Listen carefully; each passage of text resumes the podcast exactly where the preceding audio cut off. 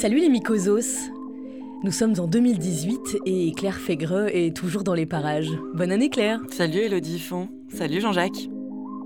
Ah, Jean-Jacques a pas l'air ravi d'être là. Oui, non, mais c'est parce qu'il m'a envoyé un message de bonne année, je réponds pas, il m'a pas répondu, bref. Moi j'en reçois de moins en moins d'ailleurs, de SMS de bonne année. Enfin, j'en envoie moins aussi. Bref, le mois de janvier, ça frangipane, son combo gastro-grippe. Et puis ça caille Ça pèle. Ça meule. On se gèle les miches. C'est frisqué. Un froid de canard. Fais pas chaud, hein. Du coup, on va y consacrer un the Night à la température. Parce que le corps aime pas trop trop ça, avoir froid. Ni chaud d'ailleurs, nous sommes de petites choses fragiles. Et quand il a froid, vous avez la chair de poule, la pilo-érection, si vous voulez ajouter un peu de vocabulaire scientifique dans votre vie, la peau qui se craquelle, des engelures qui apparaissent. Mon record perso, c'est 19 engelures sur le même doigt, mais attention ne pas reproduire chez vous. Je faisais du camping en Islande avec un duvet pas épais et il faisait 1 degré en journée. Et Tu, cherches les, en- les ennuis, C'est ça. en fait. Je vous laisse imaginer la nuit et je vous laisse aussi imaginer le lendemain faire la vaisselle sans gants. Hmm. Alors attention, Claire et moi, on est partis pour vous parler de peau, d'épiderme et de récepteurs pendant deux, voire trois minutes. Si vous voulez, c'est comme si nous avions 200 000 gardiens qui ont pour mission de préserver la température de notre corps autour de 37 degrés. Ce sont des récepteurs qui textotent le cerveau dès qu'il y a une petite variation, ou plutôt qui lui envoient des messages d'urgence parce que si le corps perd 2 degrés, ce qui semble pas énorme en soi, 2 degrés, il est en hypothermie et très très vite, on peut être en danger de mort. On meurt autour de 28 degrés généralement. Et je sais pas si tu as déjà eu cette sensation, mais parfois, on, on a l'impression d'être brûlé par le froid. Ah oui, c'est hyper chelou. C'est parce que les capteurs de grand froid sont à côté de nos capteurs de grosse chaleur. Le cerveau peut donc se planter, faire une petite confusion. Ceci dit, les conséquences du froid ou du chaud peuvent être les mêmes. C'est pour ça que le cerveau peut se permettre cette légère confusion. Quand vous avez froid, votre cerveau envoie des cargaisons de sang dans les organes vitaux et moins dans les mains, dans les pieds, dans le nez. Les cellules qui sont sur vos mains, par exemple, ne sont donc plus à 37 degrés et elles meurent. Et alors, j'ai jamais vu ça, mais sur le site de Futura Science, ils expliquent qu'une fois les cellules mortes, l'eau corporelle peut s'accumuler sous la peau et former une cloque, comme c'est le cas lorsqu'on se brûle. T'imagines? Bah, au risque de te décevoir, je préfère pas imaginer, en fait. Moi non plus. Rien qu'en fait, à chaque fois que j'imagine une cloque comme ça, ça me donne des frissons. Ouais. Bon, évidemment, tout ceci dépend aussi de chacun, de notre frilosité ou non, de nos métabolismes plus ou moins vénères par le froid. Ouais, et figure-toi que euh, en cherchant, on découvre que les femmes sont vraiment plus sensibles au froid que les hommes. Donc évidemment, on parle d'hommes et de femmes au sens biologique, là, euh, puisque c'est complètement lié à la façon dont sont gaulés nos corps. Euh, c'est ce qu'explique en tout cas Adam Taylor, qui est maître de conf en anatomie, donc a priori le mec touche un peu. Et donc il explique qu'il y a- plusieurs raisons au fait que les nanas se, se les pèlent euh, davantage.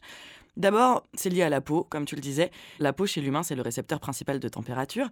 Et d'ailleurs, le point le plus chaud du corps humain, c'est le front. Et le plus froid, c'est les doigts. Vous voulez un whisky?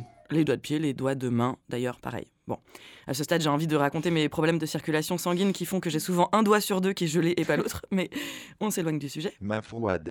Cœur chaud. La peau, donc, est constituée de plusieurs couches. L'épiderme, le derme, l'hypoderme. Euh, celui qui nous intéresse, c'est le plus profond, l'hypoderme, qui est un peu notre isolant. En gros, imaginez qu'entre le monde glacial du dehors et votre petit cœur sensible, bah, il y a cette espèce de laine de verre. Euh, passion travaux. Le roi Merlin. Et vos projets vont plus loin. Et alors, l'épaisseur de cet isolant, il diffère selon les endroits du corps. La couche est toute fine sur les bras et bien épaisse sur les fesses, par exemple. Ce qui me paraît un peu con, vu qu'on a moins souvent les fesses à l'air, mais qui suis-je pour juger? Cette couche de graisse sous-cutanée, elle est presque deux fois plus épaisse chez les femmes que chez les hommes. Et en plus, elle est mieux répartie. Donc, en théorie, ça devrait mieux nous protéger, nous. Mais... Ce qui nous réchauffe, bah, euh, ce sont les petits capteurs nerveux, comme tu disais. Et en gros, ces petits capteurs, ils voient le froid, bim, ils passent un coup de fil et ils font trembler nos muscles. Et c'est ces petits tremblements qui nous réchauffent. Mais comme les meufs, on est mieux isolés, en mode laine de verre à fond, bah, l'info met plus de temps à passer jusqu'au capteur. Et du coup, les petits tremblements musculaires, bah, ils tardent à se déclencher. En gros, imaginez passer un coup de fil sur un portable depuis une maison euh, normande avec des murs épais d'un mètre, bah l'info galère un peu à passer.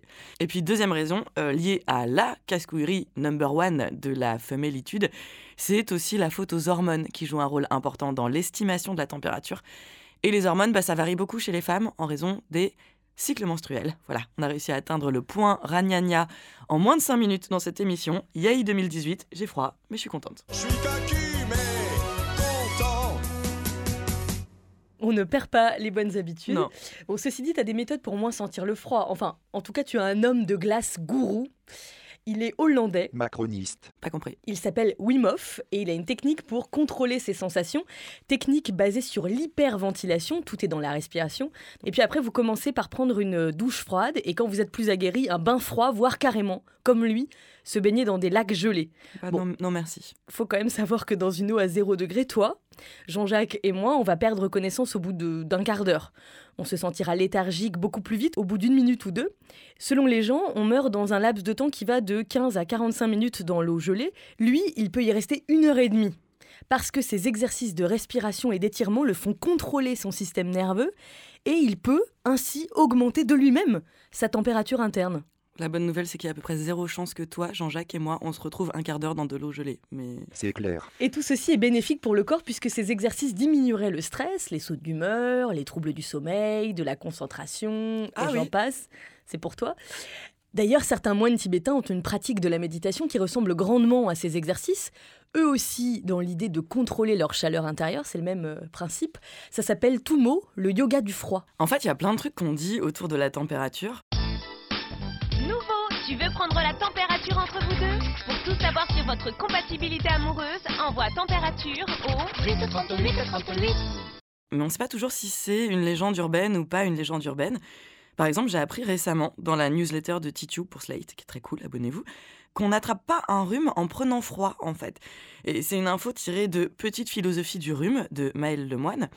Et euh, le type constate que cette croyance est profondément inscrite euh, même dans notre langage. Par exemple, en anglais, un rhume, ça se dit a cold, qui veut dire froid. En allemand, on dit Erkältung, qui veut dire refroidissement. En espagnol, on dit resfriado, qui veut dire refroidissement aussi. Et en italien, raffreddore, qui veut dire refroidissement. Quand tu penses que j'ai fait 7 ans de collège-lycée option européenne et que je suis pas foutu de prononcer un seul de ces mots correctement, ça fait mal. Mais j'ai peut-être une mauvaise euh, circulation sanguine du cerveau aussi. Si, l'italien, c'était pas mal. Ah oui? Ouais, c'était presque, presque bon. Mm. Tu sais jongler? Euh, Je dis que je vois pas le rapport surtout. Parce que c'est dans la même zone du cerveau, il paraît. Donc si on suit ta logique, tu ne devrais pas savoir jongler. Sauf que je sais jongler parce que je te rappelle que j'ai fait terminale L option théâtre. La chouma. Cela dit, moins européen, en hindi, le mot sardi veut dire à la fois froid et rhume, et pareil en chinois et en japonais.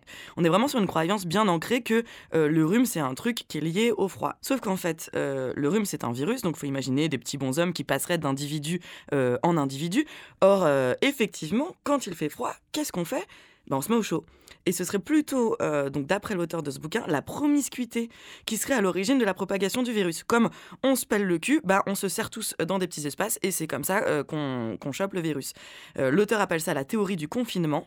Et c'est du coup un gros paradoxe puisque ce serait en voulant se protéger du froid qu'on attraperait froid. Complotiste. Autre truc qui serait une légende, c'est ça.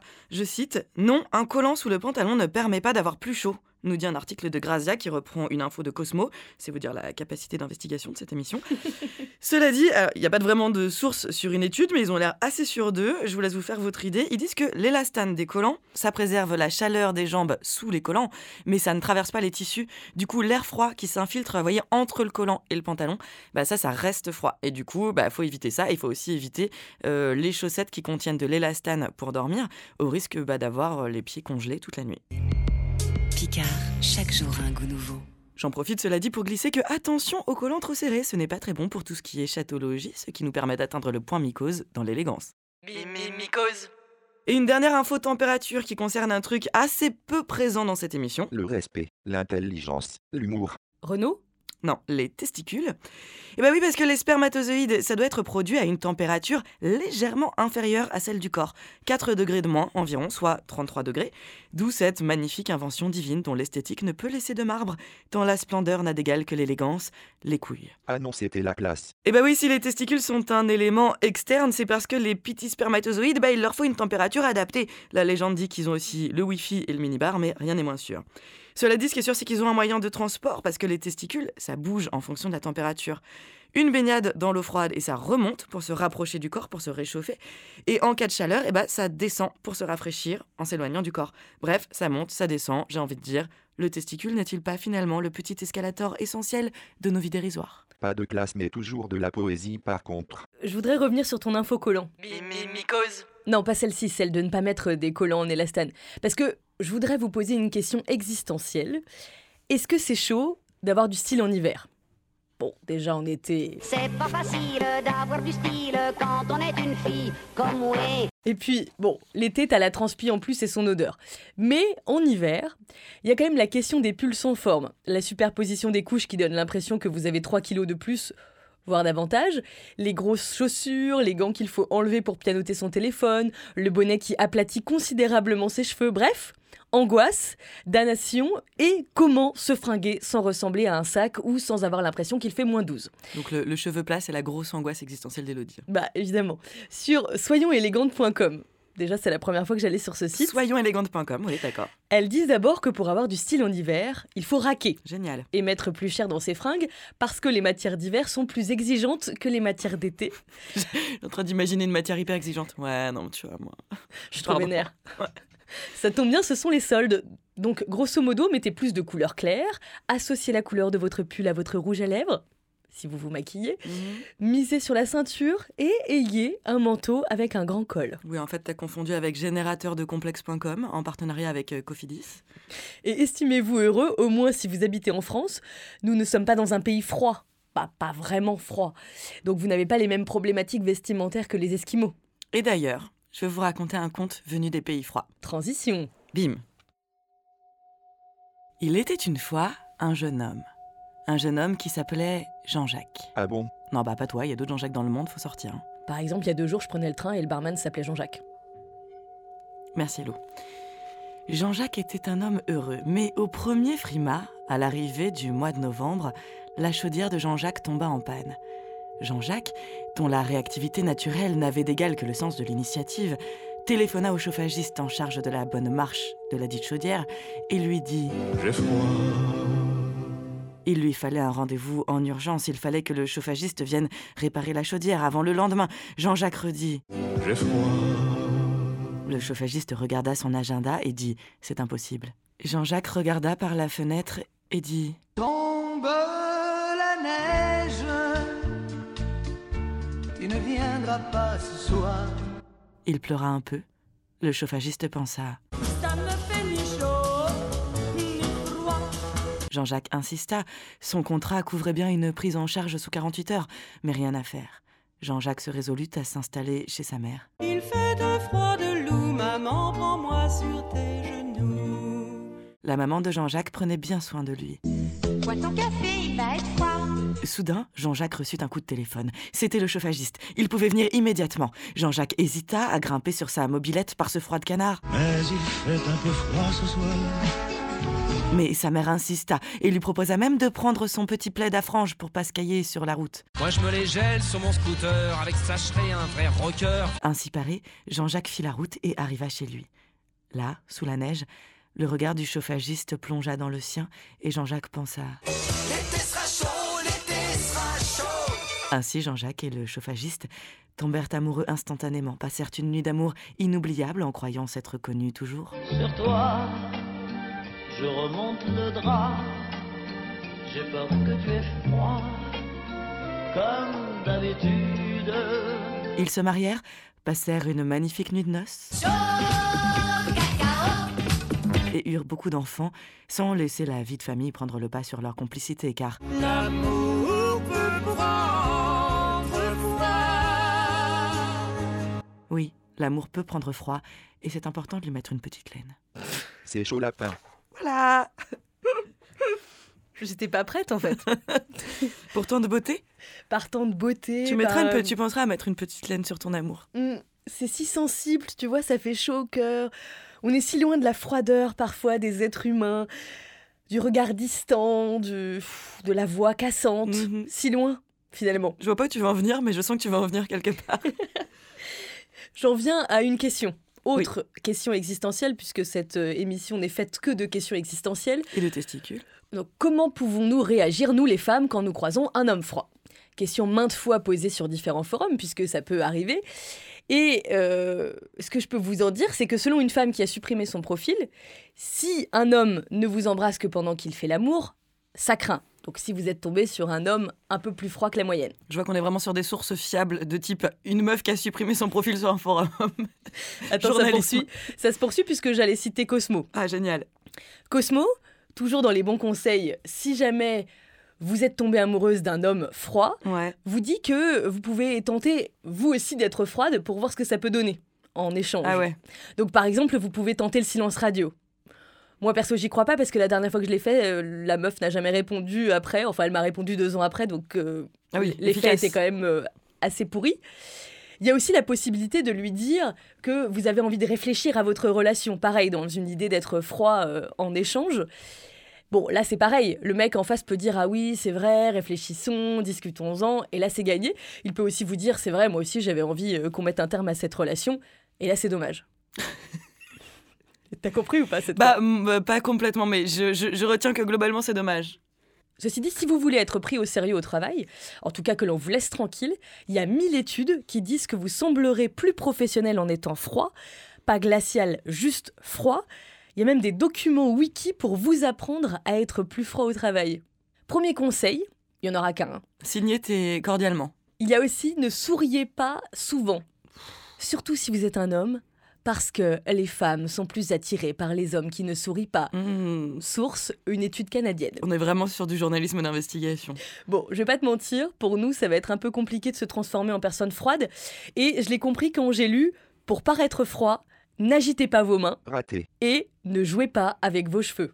Loupé. Et puis, mollo sur la froideur, parce que des chercheurs canadiens, visiblement très intéressés par le froid, ont démontré que réserver un accueil glacial à quelqu'un pourrait littéralement lui donner froid. Résultat de cette même étude, les participants euh, qui se sentaient exclus ont exprimé un désir plus fort de manger et de boire chaud.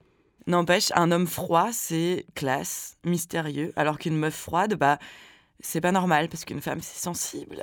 Donc, en termes de sexisme dans le langage, bah, la notion de chaud-froid, ça se pose là pour changer les femmes, ou plutôt la femme, celle à qui on offre une rose à la journée de la femme plutôt qu'un salaire.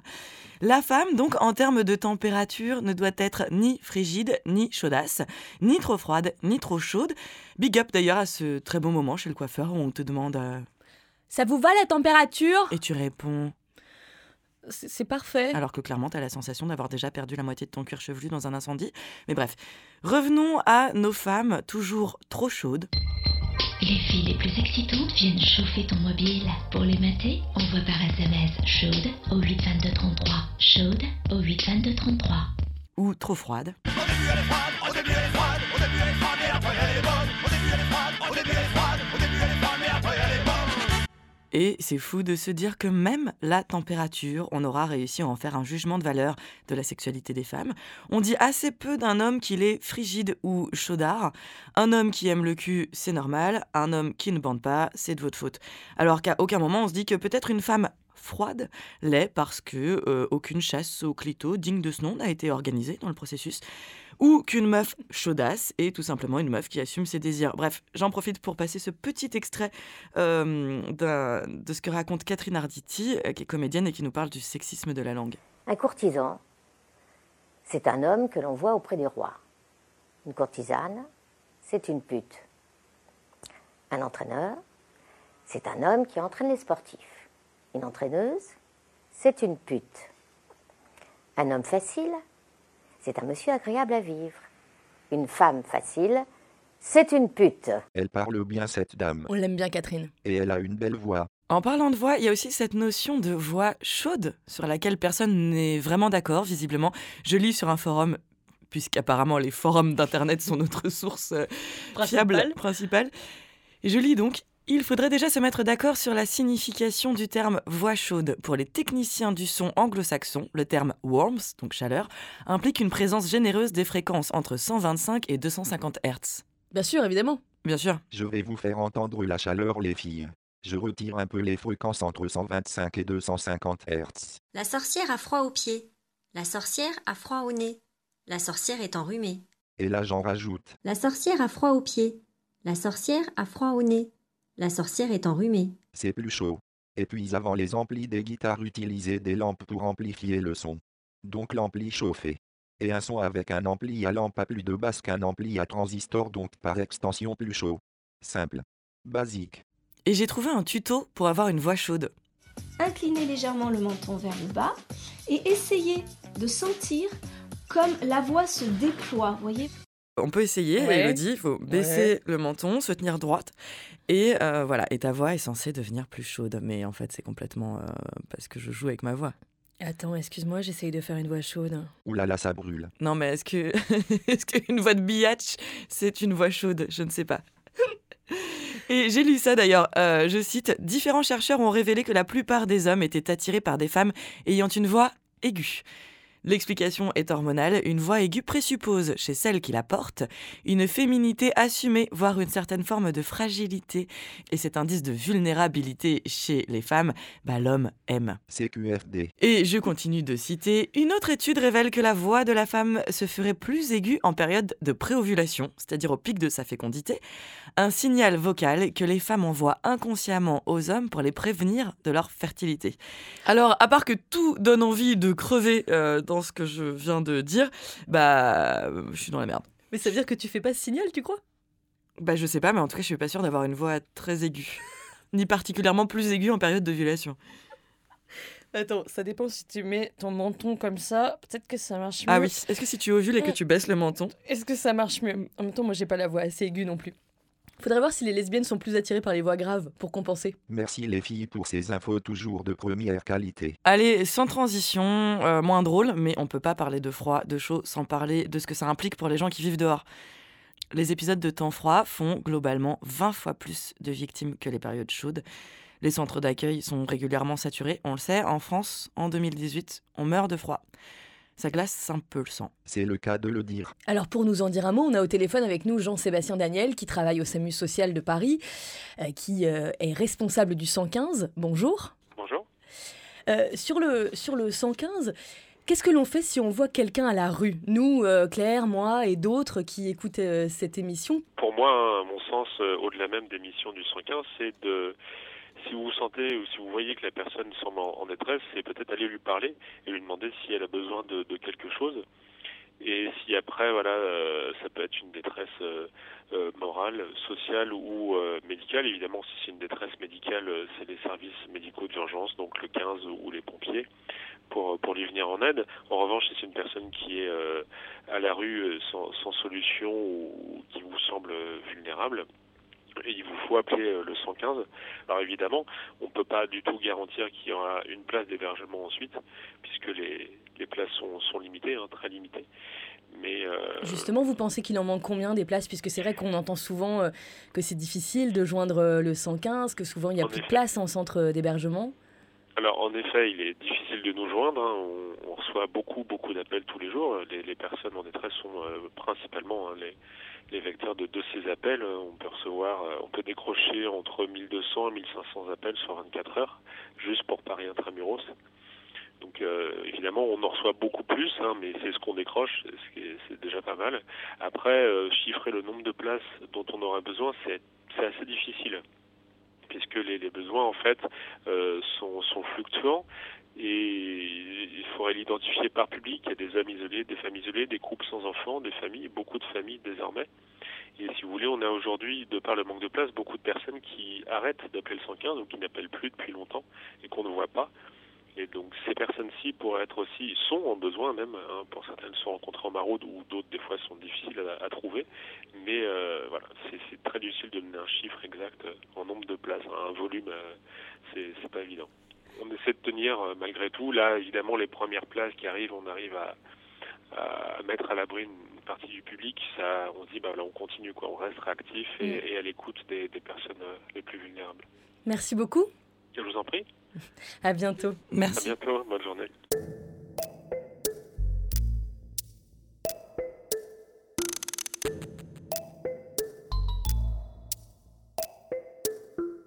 Mycose. The Night. Mycose. Pour le froid, on peut rien faire. En revanche, on peut continuer de mettre la pression sur les pouvoirs publics pour que ça change. Et notamment sur euh, le cas des réfugiés climatiques. Une personne déménage chaque seconde pour des raisons climatiques dans le monde. Il y a autour de 25 millions de déplacés par an à cause d'inondations, de sécheresses, de cyclones, etc.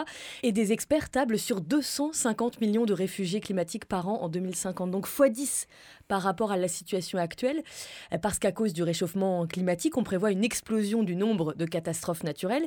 Et souvent, souvent les gens pensent que réchauffement climatique, ça veut dire assez logiquement que chez nous, il fera aussi beau qu'au Maroc. Euh, qu'après tout, d'accord, c'est horrible pour les ours polaires, mais bon, c'est beau quoi, le Maroc, et puis c'est chaud. Sauf que pas du tout. En Europe, le réchauffement climatique déstabilise le Gulf Stream, qui permet à notre pays d'avoir un climat tempéré. Donc on devrait avoir en Europe plus le climat du Canada que celui du Maroc. Et dans les prochaines décennies, les températures pourraient perdre 3 degrés en moyenne en Europe, ce qui est beaucoup, et euh, le climat serait chez nous beaucoup plus instable, avec des inondations plus fortes et des sécheresses plus longues. Donc un grand merci au passage à tous les climato-sceptiques, qui ferait mieux de regarder en arrière, puisque beaucoup des événements fondateurs historiques ont un lien avec euh, le, climat. Ah bon? Le troisième siècle de notre ère, par exemple, il y a eu d'énormes sécheresses en Europe qui coïncident avec les invasions barbares qui déboucheront sur la chute de l'Empire romain. Le froid, lui, il a accompagné la guerre de 30 ans, les migrations européennes vers l'Amérique au début du XVIIe et euh, du XIXe siècle. Et à l'inverse, au moment de l'apogée de l'Empire romain où euh, ou de l'Europe médiévale, les étés étaient parfaits, chauds, humides, euh, parfaits pour l'agriculture. Ou encore, plus près de nous, le froid, la neige, qui a stoppé euh, Napoléon en Russie en 1812, même si aujourd'hui les historiens disent que c'est euh, principalement le typhus qui a exterminé l'armée de 600 000 hommes quand même, 600 000 hommes, typhus qui avait pu se propager parce que l'été avait été chaud et humide. C'est sans fin, hein, le nombre de fois où la météo, le climat a changé le cours de l'histoire. Ok, bah 36-15 déprime. Bah pour remettre un peu de fun dans tout ça, moi j'ai envie de partir sur un tu préfères mourir de chaud ou mourir de froid? Oh non, pitié. Elodie? De froid. Je pense que c'est plus rapide. Et toi? Jean-Jacques? Moi je meurs pas. Point barre. Ok, merci. Tu aurais pu me dire. Bonne année immortel Jean-Jacques. Ok, bon bah je ferai ça, mais pas l'an prochain. L'an prochain je fais ce que je veux parce que 2019, année de la meuf. On s'éloigne un peu là, non? Oui, alors revenons à mourir de chaud ou de froid, parce que c'est vrai que c'est nettement plus drôle. Euh, bon, j'ai trouvé quelques morts insolites euh, liées de près ou de loin au chaud ou au froid. Il y a une actrice finlandaise qui s'appelait Sirka Sari qui est morte en tombant dans la cheminée d'une chaudière de chauffage. Pourquoi? Bah Parce qu'elle avait pris la cheminée pour un balcon pendant une fête. L'alcool diminue vos moyens. Vous êtes le seul à ne pas le savoir. Bon, j'ai pas bien compris comment, mais enfin, admettons. Un balcon avec un trou. Dans la Rome antique, Portia, la femme de Brutus, qui aurait appris la mort de son mari, se serait suicidée en avalant volontairement des charbons chauds. Mmh. Alors les notes euh, Wikipédia nous précisent que certains historiens modernes pensent qu'il est plus probable qu'elle se soit en fait intoxiquée au monoxyde de carbone euh, en brûlant des charbons dans une salle non aérée. Relou ces historiens qui te bousillent une si belle histoire. Ouais, je préfère la première version. Moi aussi. Euh, côté froid, un mathématicien qui s'appelait Georges Boulle. Sans commentaire. Il est mort d'une pneumonie. Bon, assez classique, mais pourquoi? Eh bien parce qu'à la base, le mec chope un rhume, et sa femme qui est à mort homéopathie, dont un des principes de l'époque c'est soigner le mal par le mal, eh ben elle est persuadée que c'est ça qu'il faut faire, du coup elle l'asperge de seau d'eau froide, voilà, pneumonie, mort, merci qui? Merci Jackie. Non, non, non, merci. non, merci, non. Et en 1916, le prince Félix Yusupov fait assassiner à Saint-Pétersbourg Raspoutine, qui était une sorte de moine fou, de guérisseur mystique, et qui était protégé par le tsar. Bon, comment il le fait assassiner? Eh bah, il y a une petite troupe de comploteurs qui l'empoisonnent d'abord, ça marche pas, du coup il lui tire une balle dans le cœur, visiblement ça marche toujours pas, parce qu'il voit que le type bouge encore et il le balance dans une rivière glacée, où il meurt noyé et ou de froid, euh, on sait pas trop, voilà. Mmh, cadeau. L'empoisonne comment, tu sais? Au cyanure, je crois. Au cyanure Mais dans, dans, sa nourriture? Ah oui, dans la nourriture, mais c'est toute une histoire de, de, complot génial où ils en mettent dans la bouffe, mais pas dans toute la bouffe, pour que comme ça le prince il puisse euh, en manger un devant lui et tout. Enfin, bon, voilà. Ah. Oui, très très poussé. Oui. Mais c'est un peu dégueu de faire ça dans la bouffe parce que c'est vrai que quand t'as froid, t'as quand même une tendance à vouloir manger énormément. Oui, du gras en plus. Hein, t'as cette petite couche de graisse supplémentaire à base de fromage fondu, euh, de repas des fêtes, euh, de frangipane, tout ça. Bon, mais historiquement, il y a des plats qu'on n'a pas toujours mangé chaud ou froid. Ça dépend aussi des cultures, des époques. Je vous donne un exemple le cuit et le cru. Dans l'Empire romain, le cuit c'était signe de distinction J'aime beaucoup l'Empire romain hein, dans cette émission. Le cru, c'est le euh, sauvage, la barbarie. Donc les salades, à l'époque, elles sont toujours cuites. Ah. Comme avec les petits pois aujourd'hui. C'est ce qu'on lit dans Une histoire politique de l'alimentation du paléolithique du paléolithique à nos jours. Et on lit aussi que du coup, tous les aliments bouillis étaient vénérés, c'était encore mieux. Et pourtant, ils mangent davantage froid que chaud à l'époque. Ils attendent donc que leurs plats refroidissent parce que le froid, c'est le refus d'être mou, c'est le repas de l'homme actif. Bim.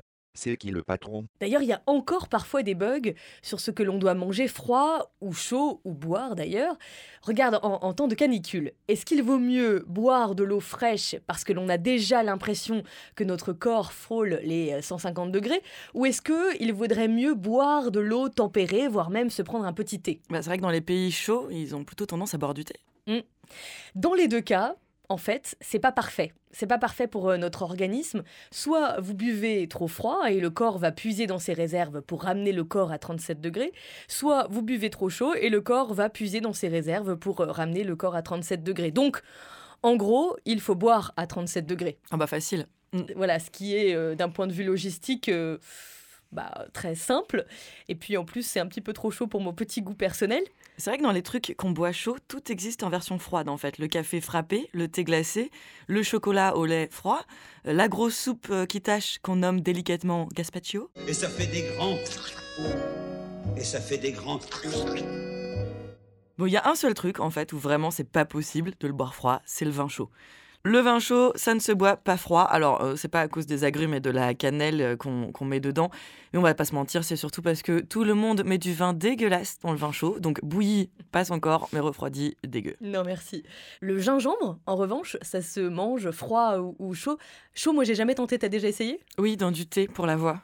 Bah, ça fait augmenter la température de, de ton corps quand tu le manges chaud, le gingembre. Ils ont testé sur des rats. D'ailleurs, entre parenthèses, le gingembre sert aussi à soigner les rhumes que l'on a chopés en étant tous dans la même pièce et les troubles intestinaux à force de boire du café. D'ailleurs, en parlant de troubles intestinaux, l'hiver c'est pas mal aussi pour se réchauffer, de, de se faire un petit plat euh, pimenté ou du riz complet, des pâtes complètes aussi. Ça tient chaud parce que c'est plus difficile à digérer. CF euh, the Night euh, sur les toilettes. Hashtag autopub. Et je voudrais aussi parler de ce plat qu'on appelle le chaud-froid Jeannette. Alors, qu'est-ce que c'est? Un plat de poulet à l'origine, une fricassée de poulet figée dans sa sauce, une recette d'Auguste Escoffier qui l'appelle ainsi à la mémoire du Jeannette. Ne pleure pas Jeannette. Et le Jeannette, c'est quoi? Bah, C'est un navire d'exploration qui a été surpris euh, par les glaces de l'Arctique en 1881 et dont tout l'équipage, sauf deux mecs qui étaient partis chercher les secours, meurt de faim, de froid et finit même par se manger les uns les autres. Autant dire, entre le délire anthropophagie et la très belle analogie poulet figé dans sa sauce égale bateau pris dans les glaces, je dirais qu'on est vraiment sur un très bel état d'esprit. À table C'est Bon délire. L'anthropophagie, c'est vraiment de, bon goût. Hein. Ah, je peux pas dire, j'ai pas essayé. Attends, j'ai préparé une blague d'ailleurs. Blague. Je suis frais quand je suis chaud. Qui suis-je? Hmm, Le sperme? Non. C'est pas con parce que ça marche en fait. Euh, non. Alors, euh, c'était le pain. Voilà, tu viens de ruiner tous mes petits déjeuners pour toujours. En plus, le sperme, ça se congèle. Salut mhm. la PMA. Et selon les hôpitaux, ils conservent les paillettes de sperme entre 3 et 10 ans et les réveillent quelques heures avant une insémination, le matin. Généralement, l'insémination a lieu l'après-midi. C'est pas légal en France, mais certains le font. Ils commandent des paillettes de sperme au Danemark. C'est la plus grande banque de sperme en Europe. J'aime ma banque. Et reçoivent le tout par la poste dans un petit colis qui ressemble vaguement à une bombe et qui est entouré d'azote. Il y a un petit nuage qui sort quand tu ouvres le colis et hop, insémination, hop, paillettes pour tous. Oui, parce qu'on dit paillettes de sperme. Hein. Je ne sais pas si tu avais noté quand même. Ouais, c'est joli. On a presque envie de galérer pour avoir un enfant là. Presque. Non. Non. Bon, sinon, je me demandais en vrai où est-ce qu'on en était du délire de se faire cryogéniser? Je sais pas toi, mais quand j'étais petite, il me semble qu'il y avait cette légende qui disait que Michael Jackson, notamment, voulait se faire cryogéniser avant sa mort pour pouvoir se faire décongeler dans le futur. Mm. Alors j'ai regardé, selon le site Info Obsèque, des sociétés américaines proposent déjà la cryogénisation, mais en revanche, contrairement à ce que je croyais, ça se fait après le décès. Euh, du coup, la cryogénisation, c'est le fait de réduire la température d'un corps à moins 190 degrés et de le maintenir dans cet état pour en assurer la conservation. La société Alcor qui domine le marché, elle aurait dans ses congélateurs déjà 117 individus. Et il y aurait 985 autres personnes qui attendent de mourir pour se faire euh, congeler. Donc en fait, pour l'instant, ça sert à rien parce qu'on n'est pas capable de décongeler et faire revenir à la vie ces corps, mais tout repose sur l'espoir que dans le futur, on saura réanimer un corps. Ça paraît complètement fou. Et en même temps, si on disait à des hommes préhistoriques qu'un jour on pourrait marcher sur la Lune, transplanter un cœur ou rencontrer des cougars dans ta région, ça aurait paru fou. Question pognon, il faut quand même avoir eu le temps de mettre un peu de côté. Ça coûte environ 188 000 dollars. Mais je te rassure, tu peux aussi ne te faire cryogéniser que la tête puisque dans le futur, on pourra te fournir un corps. Et donc la tête, ça coûte seulement 75 000 dollars. Comme dirait mon cousin Bender. Hé, la milliardaire, regarde par ici, c'est moi Bender, je me sens comme neuf. La la la, regarde ma tête, on dirait qu'elle sort de l'usine, ma bonne vieille tête. La la. Puisque tu parles de, de visage, tu sais que le visage est modelé différemment en fonction du climat qui décidément régente le monde, et même ta gueule de métèque. Oui, parce que ton nez est différent selon si tu vis dans un pays froid ou si tu vis dans un pays chaud. Les narines sont plus étroites dans les régions froides et sèches, parce que figure-toi que des narines pincées permettent d'humidifier l'air qui entre tout en le réchauffant, parce que les, poumons n'aiment pas trop trop l'air froid, et comme on est adapté à notre environnement, hop, le nez qui va avec, et c'est pas tout, mais on pourrait faire une émission entière sur le nez, je te glisse ça comme ça. Il y a aussi des raisons politiques et, médicales à la forme de notre nez et à la manière dont on s'en sert au fur et à mesure des siècles. C'est assez fascinant aussi le nez. D'accord. Alors par contre, tu feras gaffe parce que euh, tout ce qui est utilisation de la forme du nez comme euh, déterminant de ton origine ethnique, religieuse, euh, tout ça peut être un peu troisième Reich dans le délire. Ah, je pensais pas du tout à ça. Eh bah oui. C'est ton tropisme, à mon avis. Enfin bref, que vous ayez un gros ou un petit nez, que ce soit politique ou non, cette émission de Miko the Night touche à sa fin. Une émission où l'on a alterné le chaud, le froid, le chaud, le froid, qui sont partout dans chaque parcelle de notre vie. La preuve.